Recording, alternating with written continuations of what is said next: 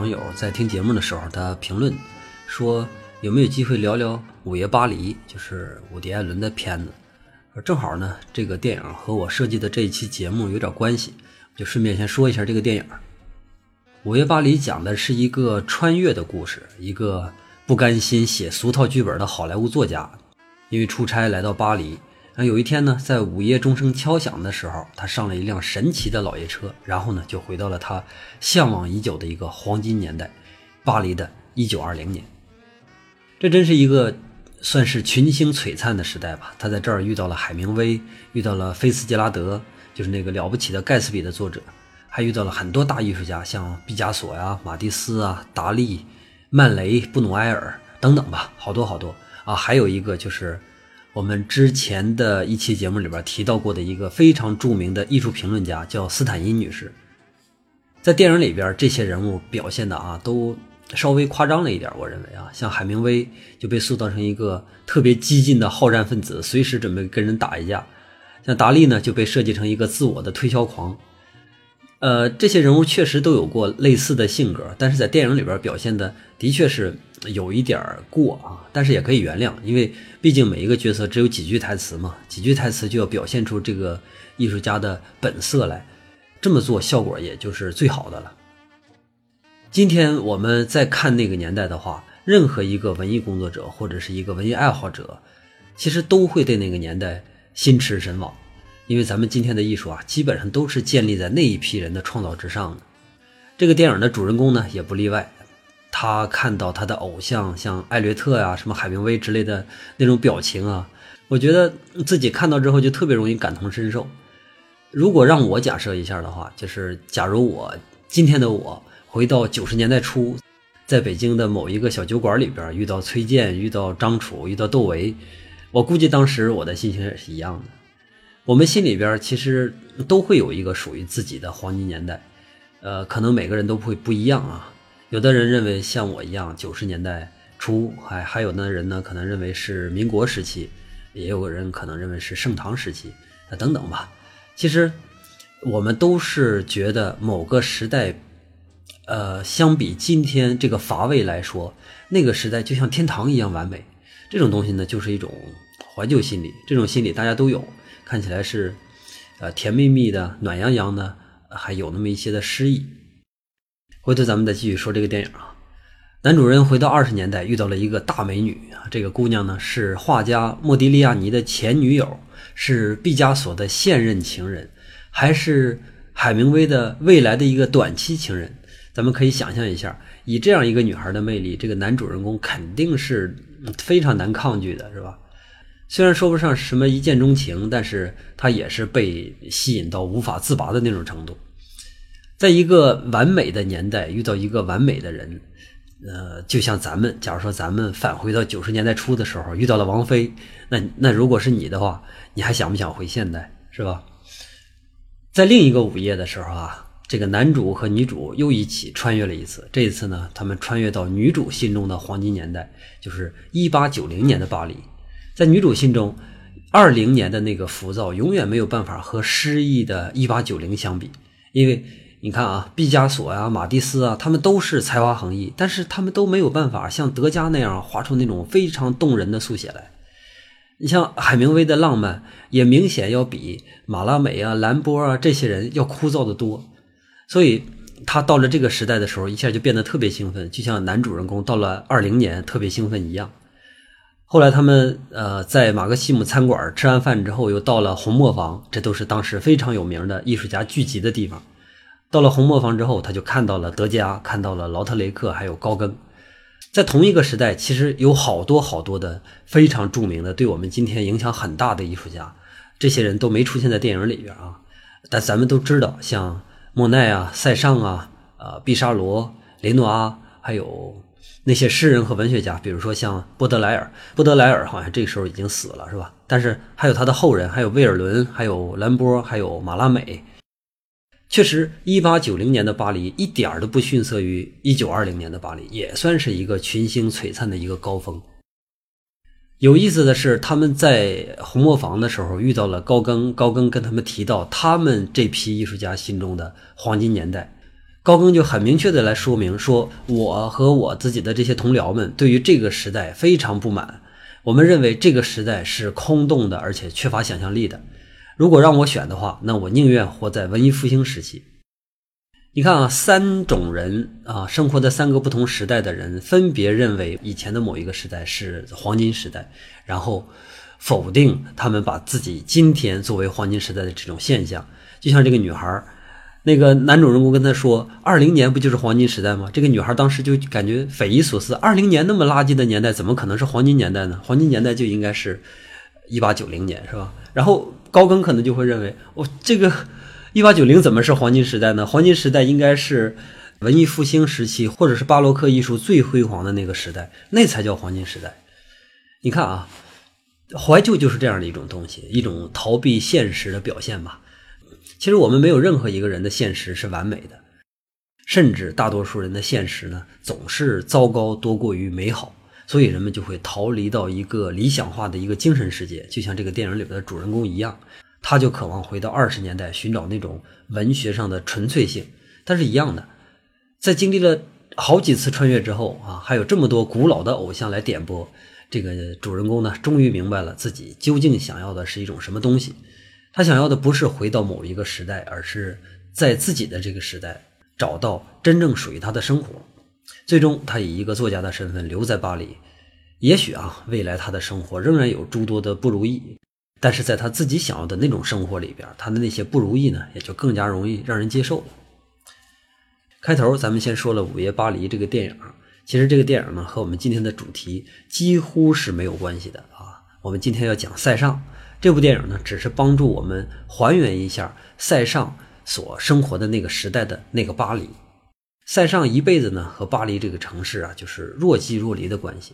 他既讨厌巴黎的那种浮躁，同时又被巴黎的那种繁荣所吸引。虽然他生命里边的大多数时间其实都躲到了阳光明媚的普罗旺斯，过着一个像隐士一样的生活，但是他并不是那种甘心默默无闻的画家。相反，塞尚是一个从头至尾都非常信赖自己天赋、坚信自己将是一个艺术的拯救者这么身份的一个人。当然，这都是塞尚的宏大愿望啊。和他这个宏大愿望相比的呢，就是他现实中实际上是深陷在一种非常尴尬的痛苦之中。这种尴尬呢，就是他有很高的想法，但是呢，又没有办法真正画出他心目中的那个完美的画来。这是一个特别矛盾的人，极度自负，同时呢又极度的敏感。我在了解塞尚的时候，就发现了这么一个现象，就是很多艺术家都有一个塞尚式的开始，雄心万丈的，眼高又手低。在这么一个痛苦的矛盾中呢，很少有人能够真正的坚持下来。然后坚持下来的那些人，其实也会被其他的事物所影响、所改变。真正有塞尚式的开头，又有塞尚式的结尾的，只有塞尚本人一个。在经历了无数的苦难之后，塞尚最终还是成为了他最初设想的那个人。我们听过很多个成功的故事啊，比如说乔布斯、马云，甚至还有史玉柱，是吧？这些人呢，都经历过同样的痛苦，但是他们其实都有一个共同的优势，就是他们都具有那种说服他人的能力。这和他们的理想几乎是平行的。他们的成功啊，都离不开他说服他人，用他人给他们带来的帮助。只有塞尚这个人，他是在那种几乎没有任何外力的情况下完成蜕变的。更传奇的是，就是在他最落魄的时候，他也坚信着自己；而到了他成功之后呢，他也没有任何的喜悦。这种不喜不悲，就特别像我们东方的那种智者。但是他本人呢，对东方绘画又超级不感兴趣。塞尚就是这么一个奇特的人，就像他那个奇特的画一样，让人难以理解。很多现代人不理解塞尚，也不理解他的绘画，甚至连专业学画画的人也未必能说清楚塞尚。其实这个呢有两个原因，一个是他的艺术太高级，高级到没有语言能够直接表明清晰。我们往往要从他的后人，像梵高啊、高更啊，或者是毕加索啊，从他们的画里边来找到理解塞尚的途径。这是第一个。那另一个原因呢，就是时代问题。我们今天可以看到的广阔天地，那都是因为我们眼前已经没有山了，我们的视野很开阔。那是在一八九五年，愚公已经把原本挡住我们前面的那个山给搬走了。现在的我们非常难想象，以前我们一出门就是山的那种窘迫。塞尚就是这个绘画界的愚公，一八九五年就是他彻底搬走这座大山的那一年。西方绘画从文艺复兴以来，好像走上了一条非常光明的大道，一直都特别顺利的向前行，直到我们今天提到的这个时代，人们突然发现这条路好像走到尽头了，前面就是那个看起来坚不可摧的大山，然后他们回头一看，后边已经是人满为患。人们既没有办法向前，也没有办法向后，左右呢又都是悬崖。这个时候就必须要有一个愚公能站出来，在别人完全无法理解的情况下，用孤独的、痛苦的那种精神，去一块一块的搬掉那些石头。当这座山最终消失的时候，人们才会明白愚公搬石头那个价值。这个时候，人们突然间想要纪念他，却发现很难用现成的语言体系去表达。其实对于我来说，我特别不想聊塞尚，因为想把塞尚聊清楚这件事儿太难了。但是要让公众彻底的理解现代艺术，就不可能忽略塞尚这个人。如果没有塞尚，那就没有梵高，那就没有毕加索，甚至也没有蒙特利安，更甚至就会没有整个现代艺术。然而他这个大才呢，又是那么的内敛，那么的含蓄，那么的不引人注目，以至于在很长的一段时间里边，他都一直被当做一个笑柄存在。当人们唾弃塞尚的时候，也曾经有一个评论家替塞尚来平反。他说：“塞尚看起来的幼稚而笨拙的画面底下，其实藏着我们无法理解的伟大见识。”但是这句评语，连同塞尚的那些作品，都一并被看成了笑话。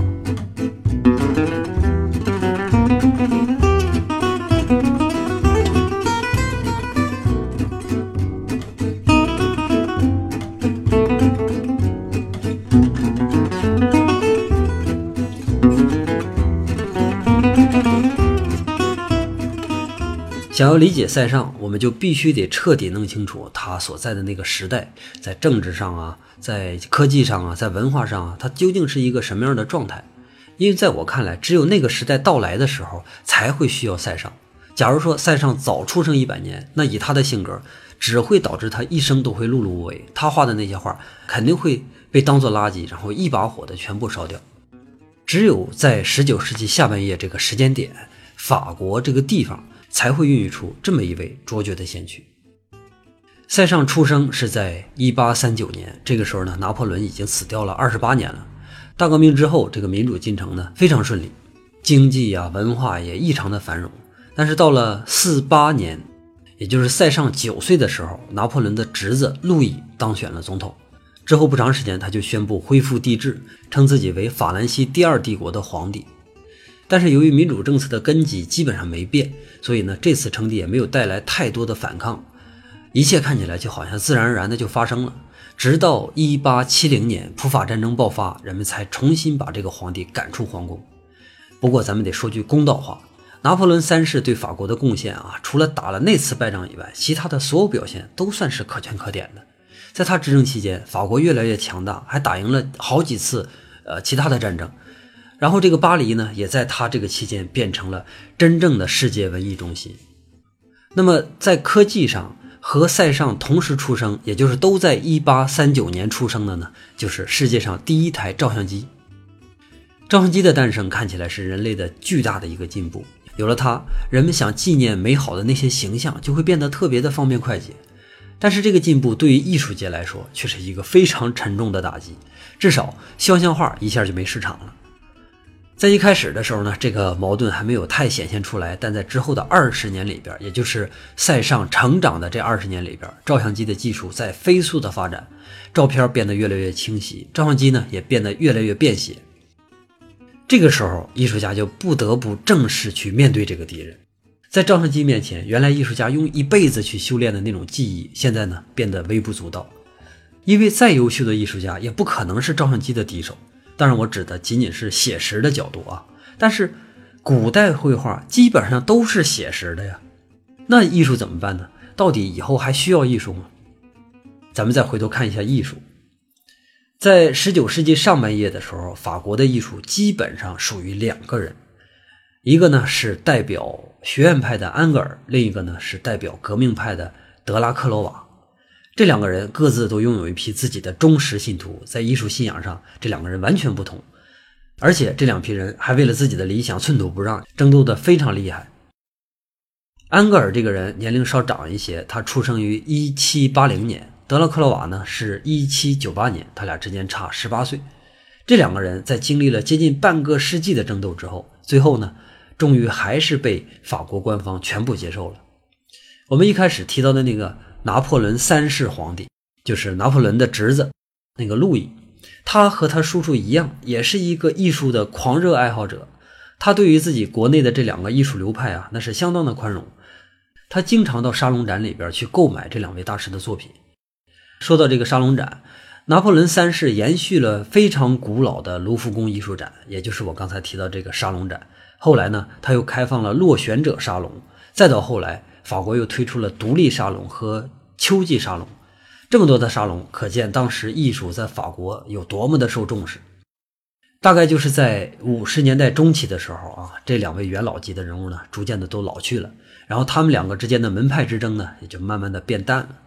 在官方的沙龙里边，这两个流派呢，慢慢的模糊了界限。而在这个时候，有一个好像是中和了这两个流派的一个新的流派诞生了，这就是库尔贝和他的。现实主义，其实，在现实主义之前，巴比松画派就已经开始描绘富有诗意的乡村风景了。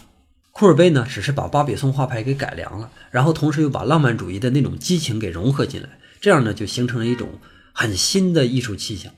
但是，由于库尔贝本人是一个非常激进的革命分子，所有他能参加的革命，基本上他都参加了，而且动不动就被抓起来，或者就跑到逃到国外去了。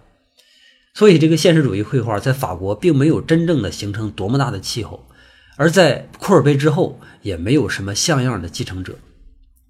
刚才我们提到照相机，在照相机发明之后，最恐怖的应该是那些非常平凡的艺术家，他们既不敢向前探索，也不敢回头追问，对于艺术到底应该去展现什么，他们根本就没有答案。他们能做的，只是不停的去复制自己现在已经拥有的东西。这就是为什么在这三个巨头之后很少有优秀画家的原因。在一八六零年左右的巴黎，绘画艺术可以说已经陷入了低谷。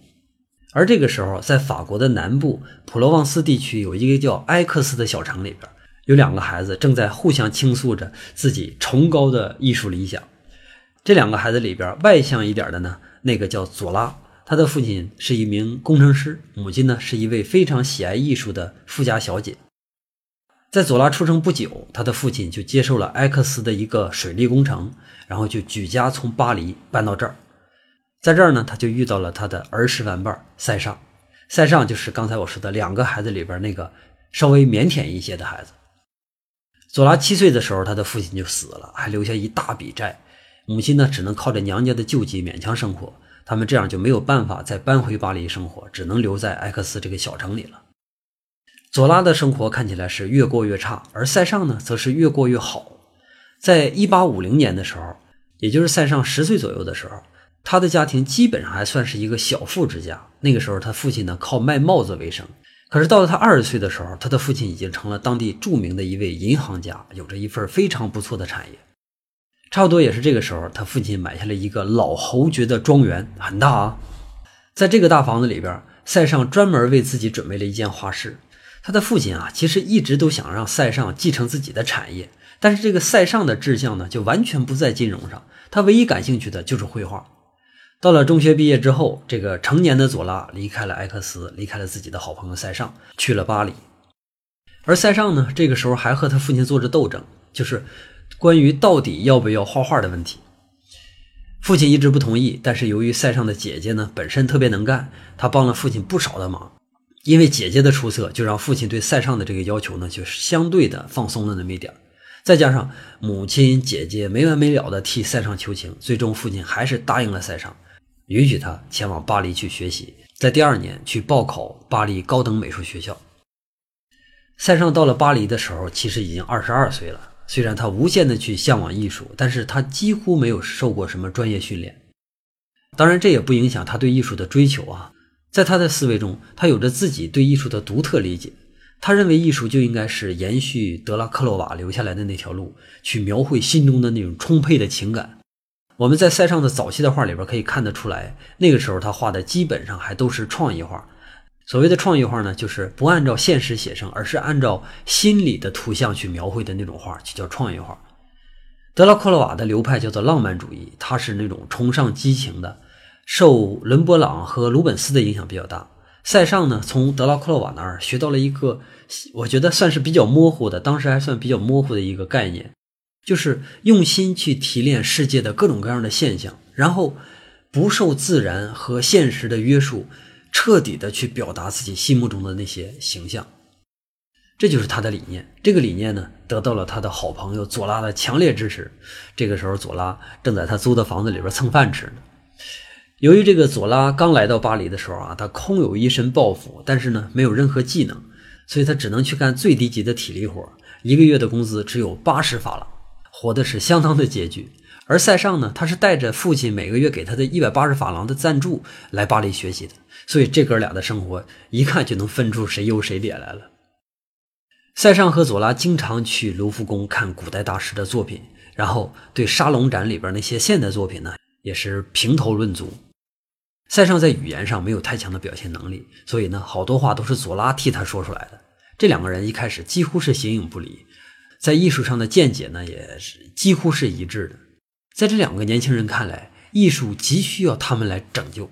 确实啊，在这个时代，艺术看起来真的已经走到死胡同了。就像我们刚才提到的，照相机已经把画家们给逼上了绝境。我们今天可以看到五花八门的当代绘画，完全感觉不到曾经那个时候的画家们是有多么的苦恼。那些人既没有办法回到过去，也没有办法找到未来的方向。而越是这种时候，像左拉呀、像塞尚啊这样的毛头小伙子，他就越有那种改变世界的憧憬。一开始，在类似于我们现在的那种考前班的那样的一个地方，塞尚呢认识了几个画家，其中对他最重要的有两个，一个是巴齐耶，另一个呢是毕沙罗。说到这儿，我得重点介绍一下巴齐耶这个人。我认为巴齐耶是早期的印象派里边最具天赋的画家，他和马奈几乎是同时找到了艺术的新的解决方法。他们都是要把户外写生融入到创作当中，把古典主义的庄重和生动的色彩相结合，让画面变得更加的透气。但是和马奈不一样的是，巴齐耶的作品里边还有一种天然的诗意。如果巴切耶这个人他能够和其他的画家一样长寿的话，那他这个名字可能就是印象派里边最响亮、最响亮的一个。不过，咱们这位出身名门的绅士啊，认为荣誉要比绘画，甚至比任何东西都要更重要。所以在七零年的普法战争里边，他就勇敢地奔赴前线，并且为国捐躯。所有美好的未来都来不及发生，这个人就没了。后来，巴齐耶的天赋呢，也得到了很多人的认可。有人认为他有限的几幅作品里边，对塞尚的影响是巨大的。在整个印象派逐渐的弱化形体和弱化构图的时候。正是巴齐耶把这个使命遗留给了塞尚。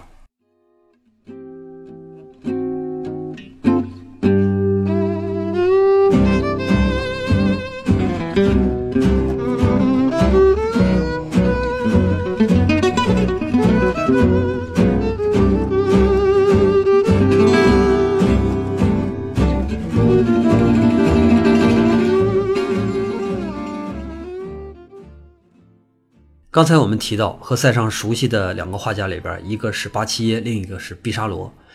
巴齐耶我们说完了，接着我们说毕沙罗。毕沙罗要比塞尚要大接近十岁吧，他是印象派画家里边资格最老的一个。从第一届印象派画展一直到最后一届，毕沙罗每一届都没有缺席过，而且他也是唯一的一个全部都参加的画家。虽然他在认识塞尚的这个时候，他还没有成名，但是这个时候他在技巧上已经是一位很成熟的画家了。在塞尚看来，毕沙罗就像一位很宽厚的兄长，在所有的巴黎画家里边，他是为数不多的能和自己匹配，并且是一个非常谦虚的人。这实际上和塞尚的那种敏感性格有关。就在这个时期，已经有人给塞尚起外号了，外号叫做“没有皮肤的人”，意思是什么呢？就是说。塞尚这个人，他对批评没有任何的防御能力。用左拉后来的话说，说这个人绝不可能接受任何批评，哪怕是微不足道的一小句，他都要用恶狠狠的话语去给你挡回去。当画家们看到塞尚的早期作品的时候，他们非常清楚，塞尚的画完全不能匹配塞尚的雄心。这可是一个要拯救艺术的人，结果他的画居然这么的糟糕，所以在同行们的语言上或者其他方面，就很容易产生冷落这个年轻人的话，这就让塞尚极其的愤怒。本来这个人就性格暴躁，再加上自己确实也没有办法证明自己的价值，自己画画有多棒，是吧？没有办法证明，所以塞尚就在巴黎待得相当苦闷。到了后来的时候，除了毕沙罗，几乎他就不和任何画家来往了。毕沙罗是一个非常懂画的人，你像库尔贝、科罗还有米勒，这都是之前的非常优秀的画家，都曾经指点过毕沙罗。毕沙罗当然能看出来，塞尚在那个名不副实的画面底下有一种非常感人的东西，哪怕只有一点儿，也是特别值得他去鼓励的。这个时期塞尚的画我找不到，所以就没有办法给大家展示了。但是从记载里边可以看得出来，他这个时期画的确实非常差。唯一值得称赞的就是他在色彩的处理上非常大胆而且和谐，这也是毕沙罗看中他的原因。但是光靠这一点，很明显这是不够的。第二年的考学里边，塞尚失败了。这次失败对他来说打击更大，同行不尊重他，连学院也看不上他的画。是这些人不懂艺术呢，还是说我真的就那么差呢？这个问题他找不到答案，因为他仅有的左拉和毕沙罗的支持，很明显不够去平衡那边对他的批评。在这种矛盾之下，塞尚就回到了埃克斯。他父亲一看塞尚回来了，非常高兴，就为他安排了银行的工作，准备这回你死心了吧？咱们好好在银行上班啊！我估计这个阶段呢，塞尚应该是非常非常低迷的，要不然呢，他也不会接受这份工作。但是接受并不代表认同。随后我们就能发现，那个壮志凌云的塞尚又回来了。他回归的表现是为他家里的那个大庄园画了四幅巨大的人物画，而且呢，他还签上了安格尔的名字。这种完全不搭的画风和签名，就有一点调皮的性质，当然也有点挑衅。我们不能说它是艺术，但是确实它非常像五十年之后杜尚的那种做法。画这四张大画是一种表现，另一种表现呢，就是一种让他父亲更加彻底的放弃对他的期望的一种表现。当他父亲检查塞尚的工作业绩的时候，惊讶地发现，在塞尚的所有账本上没有任何一个数字，全都是画。这回改成父亲主动的要求他去追求你的梦想吧，塞尚，你重返巴黎吧。塞尚第二次来到了巴黎，这回他和以前不一样了，他变得比以前稍微的谦虚了一点。然后这个时候，毕沙罗把他带到其他画家的画室去参观的时候，他也不再表现得像以前那么狂妄。一八六三年，拿破仑三世下令重新开放落选者沙龙。这是因为沙龙展的展出数量非常有限，有很多作品的质量非常好，但是仍然会因为没有足够的展出位置而被淘汰。这次额外的沙龙呢，就相当于给这些被淘汰的画一次机会。咱们说到沙龙展，我给大家详细的介绍一下啊。沙龙展是一个全国大展，相当于我们的之前的那种全国美展啊。从两百多年之前就已经在法国存在了。不过是在拿破仑时期又被重新重视起来的。这个大展上呢，设了一些奖项，能够得奖的画家基本上可以瞬间改变自己的命运。不过你要想得奖的话，真的非常难，因为在人民的目光都还集聚在安格尔和德拉克洛瓦的身上的时候，只要有他们俩的画，其他人得奖的机会那就太渺茫了。也有一次例外，这个例外呢就是科罗。科罗曾经获过一次大奖。在那之前，科罗都是非常潦倒的，靠家里支撑的这么一个艺术家。但是这次大奖之后，科罗就摇身一变，变成了一个富翁。变成富翁之后的科罗也并不是一下就改变了自己的性格啊，他仍然是把自己挣来的钱拿出来去资助一些呃非常优秀的年轻的画家，尤其是后来的那些印象派的画家，像马奈啊、莫奈啊，他们其实都受过科罗的恩惠。不过塞尚并不是很喜欢科罗的作品，在他看来，科罗还有所有的巴比松画派的画家都太空洞了，他们都是为了表达那种浅显的诗意而背弃了艺术理想。在下边的图片区里边，我放了一张科罗的作品，呃，不是第一张作品啊，前面的我忘了说了，前面也有几张作品是前面我提到的，像安格尔啊、德拉克罗瓦啊他们几个的作品。然后科罗这张作品呢，是他的一张风景。我以前就非常喜欢克罗的作品，我认为他的作品和德彪西的音乐非常的契合。咱们大家自己看吧，看一看大家是赞同我的看法还是赞同塞尚的看法啊？好，咱们说回沙龙，就是这个展览呢，还有一个评审委员会，成员呢都是得过奖的画家和官员。这些官员呢，在其中的这个身份啊非常怪，他们不属于专业人士啊，但是他们的投票往往要更加的有分量，这就让沙龙变成了一个越来越保守的一个展示区。但是即使是这样，画家们还是很重视这次展览，因为这个展览不仅仅是一个展示，它还是一次艺术品销售大会。很多画家要通过这个展览呢去卖自己的作品，或者是收到一些定件的合约。法国政府本身也是这次展览的一个很大的一个买家，这点我就超级敬佩。咱们先不说这个统治者的道德问题怎么样，他们在对待艺术的态度上，那真的是典范。总而言之吧，沙龙展对于很多画家来说，这是一个巨大的机会，是一个既可以证明自己价值，同时还能收获画画资金的机会。落选者沙龙其实和沙龙展差不多。不过，这个落选者沙龙呢，并没有奖项，入选的门槛也相对低一些。由于没有奖项这一点，就让艺术评论家就变得格外的重要。因为老百姓想真正理解这些艺术的时候，没有人给他们评了，所以只能靠那些艺术评论家在报纸上给他们写出一些评论。有一个年轻的小伙子叫马奈，他在这次落选者沙龙里边展出了自己非常重要的一件作品，叫《草地上的午餐》。但是这幅作品招来了评论家们非常集体、非常一致的恶评。我估计是这批老掉牙的艺术评论家们啊，已经捧惯了大腕们的臭脚，他们根本就没有办法接受这种更新鲜的艺术形式。对于他们来说，这幅画太亮了。你看画面里边，树林非常明亮，在树林的阴影里边，那个人体居然也那么明亮，非常明显，就是这个画家根本就不懂光影的合理性。对于树林、野餐、人体这种非常古老的绘画题材来说，这简直就是一种侮辱。我不知道是不是受到评论家们的影响啊，公众对这幅画也是缺乏宽容，人们都在这幅画面前品头论足，认为这个年轻人好像是想出名想疯了吧。所以从这个结果上看，马奈这次失败是彻头彻尾的，几乎可以载入美术史了。我认为这次失败的沮丧值仅次于希特勒的考学之路和塞尚的成名之路。我一直都很喜欢“先知”这个词儿啊，它代表着一种悲剧色彩，像伦勃朗啊，他们这些正确的人错误的把时代提前了一样。马奈其实也是一位先知。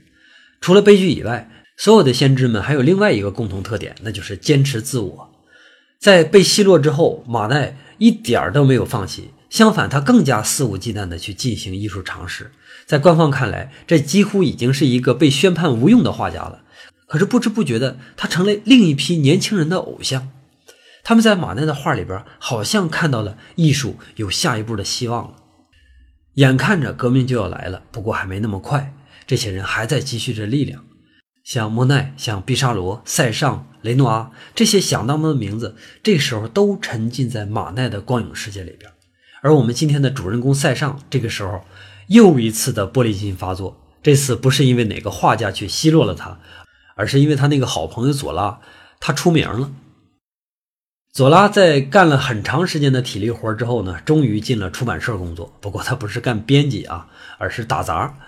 即使是这样，这个精力无限的小伙子也是无比的兴奋。他每天都闻着印刷品的味儿，然后看着那些忙碌的码字员，这特别特别的兴奋。在出版社工作一年之后，左拉决定开始写作。在这个时候，两个好朋友还在相互的支持和鼓励。塞尚这个人呢，很少夸赞别人，但是对于左拉，尤其是刚刚开始梦想的左拉，那是满嘴的敦促和夸赞。很快啊，左拉的第一本小说就面世了，虽然没有引起太大的轰动吧，但是也给出版社了一个信心，就是这个小伙子确实他是一个天生写作的材料。那第二年呢，左拉就写出了让他名声大噪的一本书，叫《克劳德的忏悔》。这部作品一经问世，立刻就引起轩然大波。当然，这个事件并不完全是良性的啊，因为警察局以有伤风化的名义对左拉进行了调查。这本书里边被认为有非常多非常直白的淫秽描写，这在当时是绝对不允许的。警察们呢就开始调查左拉的生活环境、左拉的出身等等等等，因为这个呢就让出版社也受到连累。无奈之下，左拉呢就只好辞职，成为一个全职的作家。在这次事件里边，实际上左拉是一位受益者。虽然说他背上了一些坏的名声，像有人说他是一个写小黄书的人。但是呢，他也让越来越多的读者来知道他，愿意来买，愿意来读他的书。再加上左拉也是一个非常精明的人，这一点呢有点像毕加索，他非常善于经营，所以在很快几年之后，他就变成了一个意见领袖，变成了巴黎一个炙手可热的人物。而反观塞尚呢，这个时候他仍然是一无所获，还是靠着父亲的补贴来过日子。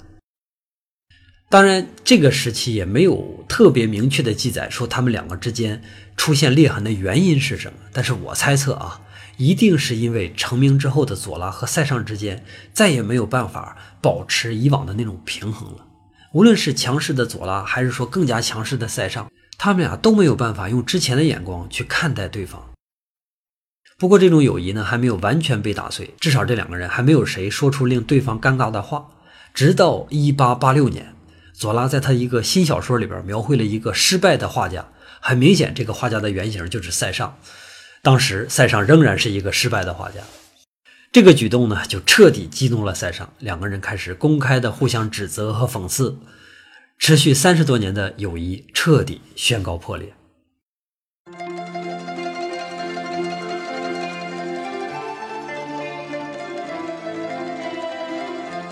一八六六年，塞尚的作品再次落选沙龙展，和昔日的好友这种风光比起来，自己显得格外的失败。巴黎此刻在他的眼中几乎没有一丝值得留恋的地方，他垂头丧气地回到埃克斯，这大概就是塞尚人生里边最灰暗的一段时间。他虽然还坚持着自己的艺术理念，但是画总是不能让自己满意。他这个时候崇尚古代大师的画面结构，同时呢，他又向往马奈那种明亮的色彩，但是无论是哪一种，他都没有办法表现出来，他根本就画不出自己想要的画。但是呢，他又没有勇气去搁置画笔。即使是回到埃克斯，他好像能够得到片刻的安宁，但是在心里头那股强烈的愿望，还是没有办法让他一直留在乡下的这个豪华别墅里边。半年之后，他第三次前往巴黎，这回他在离主流艺术圈比较远的地方租了一个画室。